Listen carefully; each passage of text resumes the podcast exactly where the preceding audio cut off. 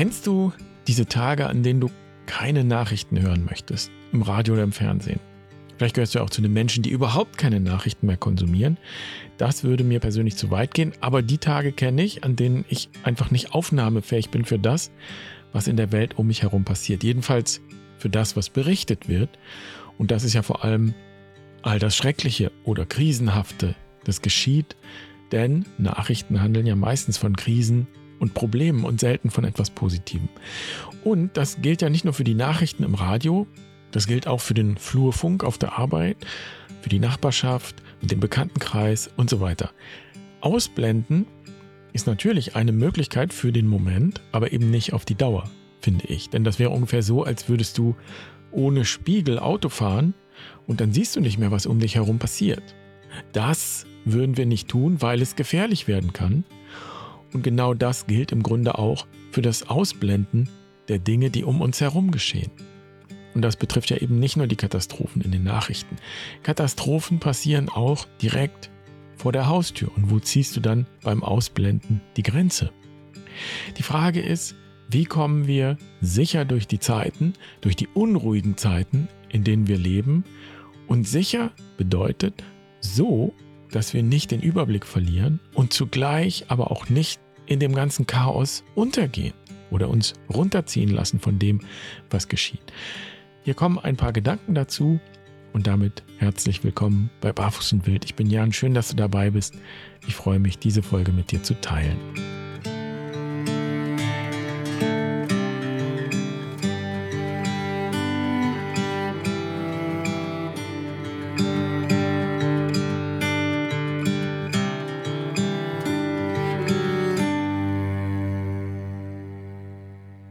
Ging es noch nie beschissener als heute. Das sagt nicht ich, sondern das ist der Titel eines Videoclips, auf den ich zufällig gestoßen bin beim ZDF in der Heute Show. Und da erzählt eine Frau, gespielt von Valerie Niehaus, über die unruhigen Zeiten, in denen sie lebt. Und sie tut das praktisch in vier verschiedenen Personen. Die erste Person ist sie selbst heute, 2023. Und sie zählt auf, vor welchen Herausforderungen wir heute stehen. Krieg, Inflation, Kinderarmut, Klimakrise, und so weiter. Und dann meldet sich ihre Vorfahrin aus dem Jahr 1973 und erzählt, dass es ihnen damals noch viel beschissener ging, während der Ölkrise. Da gab es sogar Fahrverbote am Sonntag. Und dann schaltet sich die Uroma von 1923 ein und erzählt, dass 6 oder 7 Prozent Inflation ja wohl lächerlich seien, denn 1923 hätten sie eine Hyperinflation erlebt und die begann gleich mal mit 7400 Prozent und ist dann innerhalb von acht Monaten auf unvorstellbare 21.000 Prozent gestiegen. Und die vierte Person meldet sich aus dem Jahr 1952, sieben Jahre nach dem Zweiten Weltkrieg, wo ja dann alles in Trümmern lag, also alles frei nach dem Motto, schlimmer geht immer. Und so geht das weiter immer rauf und runter durch die Jahre und alle streiten darum, wem es nun am schlechtesten ging. Und das macht auf unterhaltsame Weise deutlich, dass die unruhigen Zeiten, in denen wir leben, eigentlich keine Neuheit sind und auch kein Einzelfall, sondern im Grunde waren alle Zeiten immer schon unruhige Zeiten. Und zwar weit über das Jahr 1923 hinaus. Du wirst kein Jahrhundert ohne Krise finden. Und wenn wir in der jüdisch-christlichen Tradition schauen, dann sind die großen Geschichten von der Schöpfung über die Sintflut, den Exodus, das babylonische Exil, die Besatzung durch die Römer, die Kreuzigung, die Zerstörung des Tempels und so weiter. Alles Krisen. Das heißt, den großen Geschichten und Entwicklungen der Bibel liegen immer Krisen zugrunde. Und das führt, zumindest bei mir, zu der Einsicht, dass die Krise eigentlich zum Normalfall zu gehören scheint. Und die Vorstellung, dass es ganz ohne Krisen gehen könnte und dass ein krisenloser Zustand sozusagen das alles bestimmende Ziel sein könnte oder müsste, das ist im Grunde eine Illusion. Jedenfalls ein Wunsch aus der menschlichen Perspektive, aus unserer menschlichen Welt, denn es genügt ein Blick in die mehr als menschliche Welt, um zu sehen, dass letztendlich das ganze Leben krisenhaft ist. Wir erleben Jahr für Jahr bei uns in den Jahreszeiten eine Krise. Jetzt gerade endet der Sommer, die Hochzeit. Und wir gehen in die dunkle Jahreszeit. Das ist schon an sich krisenhaft. Etwas endet, eine bestimmte Fülle endet, Blätter werden abgeworfen, Pflanzen welken und sterben oder ziehen sich in die Wurzeln zurück. Wir ziehen uns zurück in die Häuser, weil es kälter wird. Zugvögel fliegen in den Süden und so weiter. Und daraus ergibt sich auch, dass eine Spiritualität, die davon ausgeht, dass es einmal keine Krise mehr geben könnte, keine Lösung sein kann. Denn das würde ja bedeuten, dass wir die Jahreszeiten aufhalten. Und das macht keinen Sinn, das ist unrealistisch. Ich möchte, dass immer Sommer ist. Wir wissen, dass das nicht funktioniert. So ist das Leben nicht. Und im Grunde denke ich gerade, dass die Krise auch eine Grundlage ist, für Freiheit. Denn die Vorstellung, dass es keine Krise geben könnte, das führt im Grunde, wenn man es weiterdenkt und zu Ende denkt, in eine Diktatur. Ich glaube sogar, dass Diktaturen genau von so einer Vorstellung motiviert sind. Keine Krisen mehr. Genauso lauten ja auch die seltsamen Versprechen von Diktatoren. Wenn du mir folgst, wird alles gut. Ich werde alle Krisen beseitigen. Und wir wissen, dass das niemals funktioniert. Hat auch noch niemals funktioniert. Auch Diktaturen funktionieren letztendlich dann nur durch Ausblenden oder Unterdrücken. Alles, was nicht ins Bild passt, wird beseitigt. Am Ende mit Gewalt. Also paradoxerweise bringt der Wunsch, alle Krisen zu überwinden, neue und tiefere Krisen hervor und nimmt Freiheit. Und wenn wir in unsere Überlieferung schauen, die unsere Kultur geprägt hat, die jüdisch-christliche Tradition, dann sehen wir, dass die ihren Fokus, jedenfalls ursprünglich, auch nicht irgendwo außerhalb der Welt in einem fernen, krisenfreien Zustand, himmelreich, irgendwo im Wolkenkuckucksheim hat, sondern hier und jetzt. Hier und jetzt ist der Fokus verortet, mitten in der Welt und mitten in den unruhigen Zeiten. Und so ist ja auch die Kernbotschaft des Christentums nicht, glaub an Jesus, dann wirst du gerettet und von hier abgeholt und dann kommst du in den Himmel. Die Botschaft lautet, das Reich Gottes ist hier und jetzt. Es hat schon angefangen. Und das ist natürlich eine Provokation. Und wir fragen ja, wo ist es denn nun? Wo sehen wir es denn? Ich sehe nur Krise, wenn ich mich umschaue. Aber eins ist schon mal klar, die Antwort, zumindest in unserer Tradition, liegt nicht darin, sich abzuwenden von der Welt und von den Dingen, die in der Welt geschehen, oder zumindest von dem, was wir davon mitbekommen. Also kurzum, ausblenden ist nicht der Weg.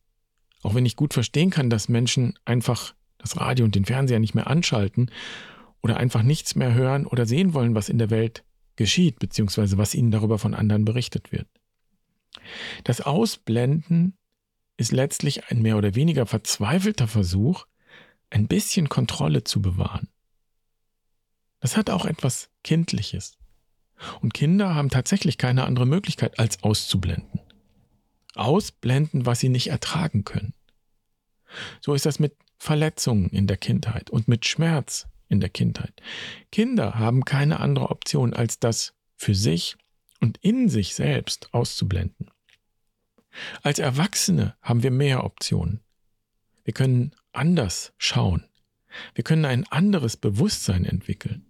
Und genau das macht uns aus als Erwachsene und auch als Menschen in Entwicklung. Erwachsene schauen nicht weg und aus Erwachsenen können Älteste werden, die einen weiten Blick haben, einen Blick, der nicht nur das umfasst, was getan werden kann und muss, sondern die einen noch weiteren Blick haben, der nicht nur lösungsorientiert ist, sondern der alles umfasst, das Positive und Negative, das, was getan werden kann und das, was nicht getan werden kann.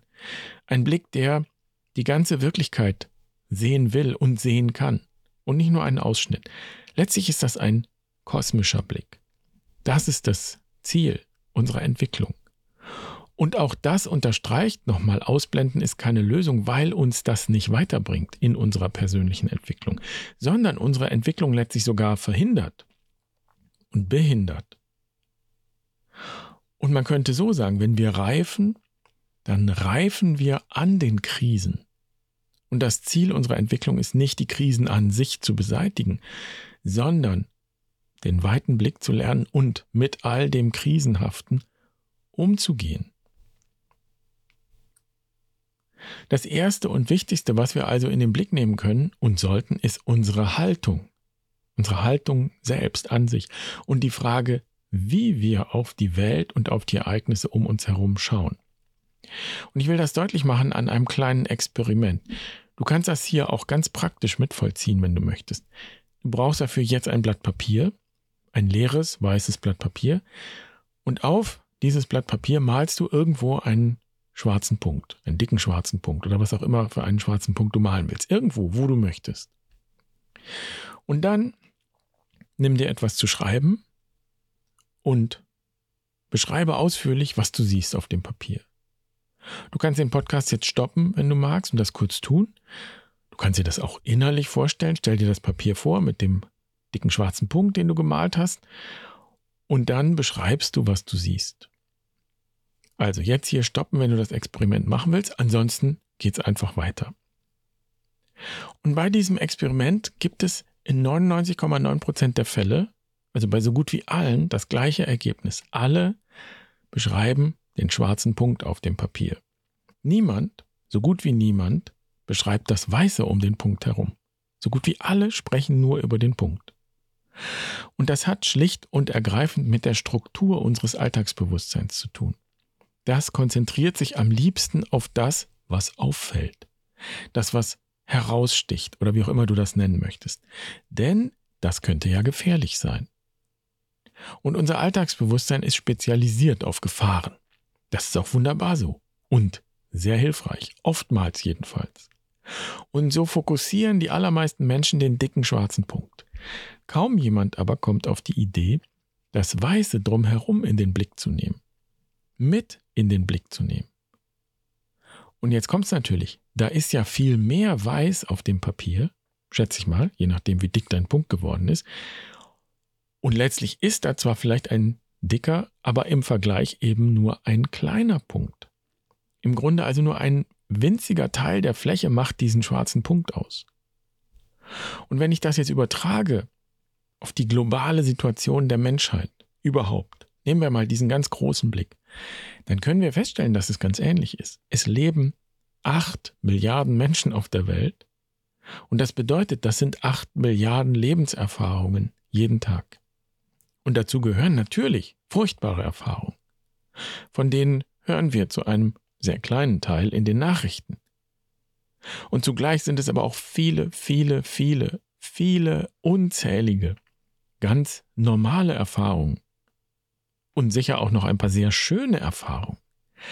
All das gehört zusammen und bildet ein Ganzes. Und die Kunst besteht darin, das Ganze zu sehen.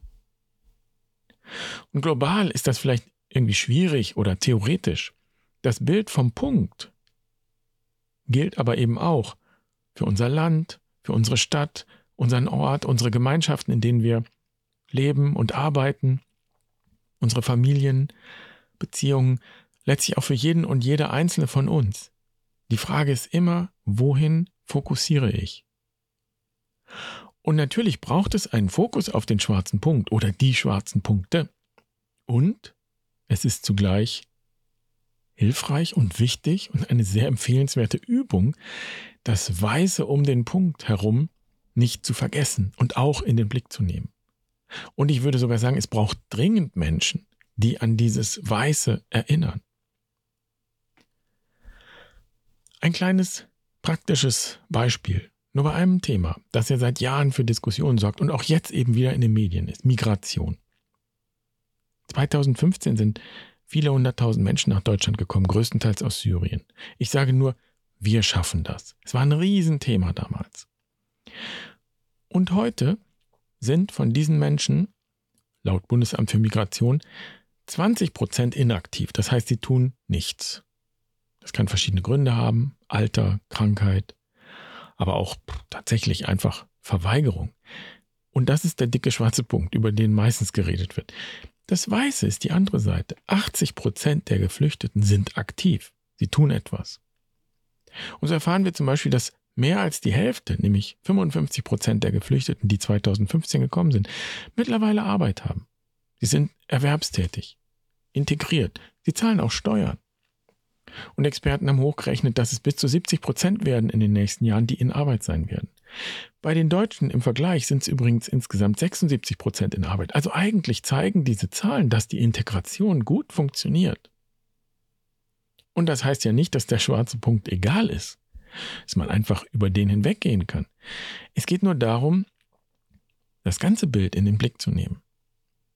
Und immer wenn du Nachrichten hörst, weißt du zukünftig, dass du gerade den dicken schwarzen Punkt auf dem weißen Papier anschaust, denn das tun Nachrichten, meistens jedenfalls. Und dann liest du da die Schlagzeile, jeder fünfte Asylbewerber von 2015 ist untätig. Vielleicht liest du die irgendwo in gewissen Zeitungen mit ganz großen Buchstaben. Oder jeder fünfte Deutsche wählt die AfD. Auch das ist der dicke schwarze Punkt. Und so hörst du auch von Katastrophen, von furchtbarem Leid. Und das ist alles schlimm und bedenkenswert und nachrichtenwert. Und du weißt, da gibt es auch noch das Weiße. 80 Prozent der Asylbewerber sind aktiv, tun was, bilden sich fort, versuchen sich zu integrieren und so weiter. 80 Prozent der Deutschen wählen nicht AfD. Und zu diesem Weißen gehört ja nicht nur das, sondern auch dein persönliches Weißes. Mir geht's gerade gut, vielleicht. Ich bin in Sicherheit. Ich habe ein Dach über dem Kopf. Es gibt eine Menge Dinge, für die ich jetzt und hier dankbar sein kann. Und ich erzähle das nicht, weil ich behaupte, dass ich immer den weiten Blick habe. Im Gegenteil, ich übe noch. Jeden Tag. Und in allen Zusammenhängen. Vor allem in der Familie, in Beziehung. Wenn ich zum Beispiel von jemandem sehr enttäuscht bin oder verletzt bin, mich verletzt fühle jemand sagt etwas, das eine alte Verletzung triggert, dann hilft mir die Erinnerung an das Weiße, also der weite Blick, nicht in diesem Schmerz unterzugehen. Ich sehe, was auch noch alles da ist. Und das ermöglicht mir auch besser, wirklich zu entscheiden, wie ich mit einer Situation umgehen möchte. Und den weiten Blick übe ich am besten dann, wenn ich Ruhe und Zeit dafür habe. Nicht erst, wenn es knallt und wenn ein Konflikt oder eine Katastrophe in mein Leben einbricht, wie das manchmal so ist. Und das, was mir diesen weiten Blick ermöglicht, das ist das, was wir wahres Selbst nennen. Und das wahre Selbst ist das, was mein Alltagsbewusstsein übersteigt. Ich kann natürlich nicht aus meinem Alltagsbewusstsein aussteigen. Das bedeutet, ich werde immer, wahrscheinlich zuerst, auf die schwarzen Punkte schauen. Das ist auch in Ordnung so. Denn das hilft mir, Probleme wahrzunehmen und nicht an ihnen vorbeizuschauen. Wenn es aber darum geht zu entscheiden, was getan werden muss, was ich tun will, und da kommt die Freiheit ins Spiel, dann braucht es den weiten Blick, der eben dazu kommt. Und dieser weite Blick, das ist es eigentlich, was wir bei Barfuß und Wild üben, wenn man so will. Und wir schaffen Räume, in denen wir diesen weiten Blick erfahren können, üben können. Nicht nur theoretisch, sondern eben ganz praktisch erfahren können. Und aus der Erfahrung der vergangenen Jahre mit Barfuß und Wild in, in so vielen wunderbaren Kreisen glaube ich, dass es tief in uns allen ein Wissen gibt über dieses, diesen weiten Blick, ein Wissen über die Polarität des Lebens. Man könnte so sagen, aus unserem wahren Selbst heraus wissen wir, dass es nicht nur hell geben kann, sondern es gibt auch dunkel. Dass es nicht nur Freude gibt, sondern auch Leid. Und dass wir ein Teil dieses Ganzen sind. Und ich bin aber sicher, dass wir aus diesem tiefen inneren Wissen heraus gar nicht wirklich wollen, dass es keine Krisen gibt. Das ist eben eine sehr egozentrierte Perspektive, denn das Ego, wie gesagt, das Alltagsbewusstsein ist darauf spezialisiert, Gefahren zu erkennen, Probleme zu erkennen, sie zu lösen, also ergo zu beseitigen. Und das ist ja auch prima, nur oftmals geht das ja gar nicht. Oft braucht es noch etwas ganz anderes. Und das hat dann mit diesem weiten Blick zu tun. Ich glaube, dass sich viele Menschen aus ihrem tiefen inneren Wissen heraus gerade nach diesem weiten Blick sehnen. Auch nach einem Kreis von Menschen, in dem sie ihre Erfahrungen ganz teilen können und ganz gesehen werden, mit den positiven Erfahrungen und den negativen, ganz gleichgültig. Und die Erfahrung ist ja, dass zum Beispiel Menschen, die trauern oder die krank sind, eigentlich gar nicht erwarten, dass sie in einem solchen Kreis eine Lösung für ihre Trauer oder Krankheit oder welche Krise auch immer finden. Die brauchen keine Ratschläge, wollen sie auch nicht. Wir wollen keine Ratschläge. Es hilft und stärkt aber enorm, wenn wir einfach gehört und gesehen werden. Wenn das Ganze in den Blick kommen kann. Und wenn die anderen im Kreis zulassen können, dass diese Erfahrungen gesehen und gehört werden können, weil sie einen weiten Blick haben. Und das wäre die seelenzentrierte Perspektive, die immer integriert und die radikal inklusiv ist, die sogar das Negative zu integrieren vermag auf diese Weise, ohne es aufzulösen und beseitigen zu müssen. Und auch wenn das jetzt ein bisschen theoretisch klingen mag, so haben wir doch einen sehr einfachen Begriff dafür. Und der lautet Mitgefühl. Der weite Blick ist die Voraussetzung für Mitgefühl. Und Mitgefühl ist so betrachtet der beste Kompass durch unruhige Zeiten.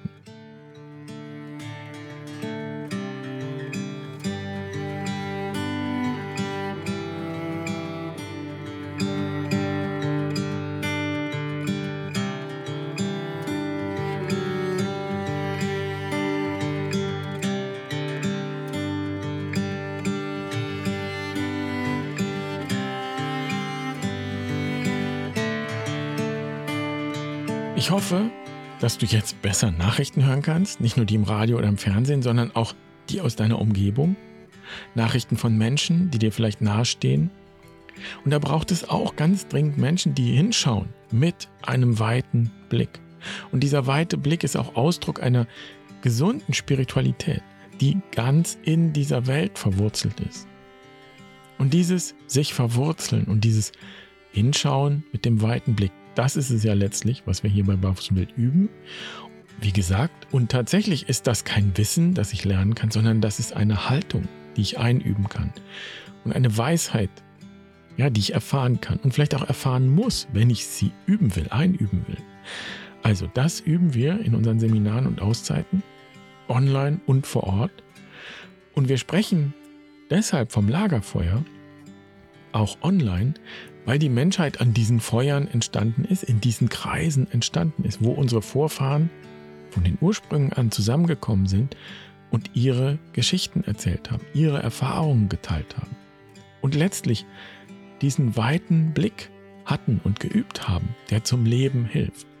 Unsere Traditionen, religiöse Traditionen, spirituelle Traditionen, Unsere Mythen und Märchen sind Ausdruck dieses weiten Blicks und dieser Weisheit, die da in diesen Kreisen entstanden ist und weitergegeben wurde. Und irgendwas haben unsere Vorfahren ja da ganz offensichtlich viele Hunderttausende von Jahren richtig gemacht, sonst wären wir nicht hier. Also, willkommen am Lagerfeuer, wenn du magst. Auf der Webseite findest du alle Infos, auch die Infos zum Fokusthema in diesem Monat. Und kommende Woche ist auch wieder ein Lagerfeuer live bei Barfuß und Wild. Also vielleicht bis dahin Schön, dass du heute dabei warst. Ich wünsche dir eine wunderschöne Woche. Mach's gut. Pace bene.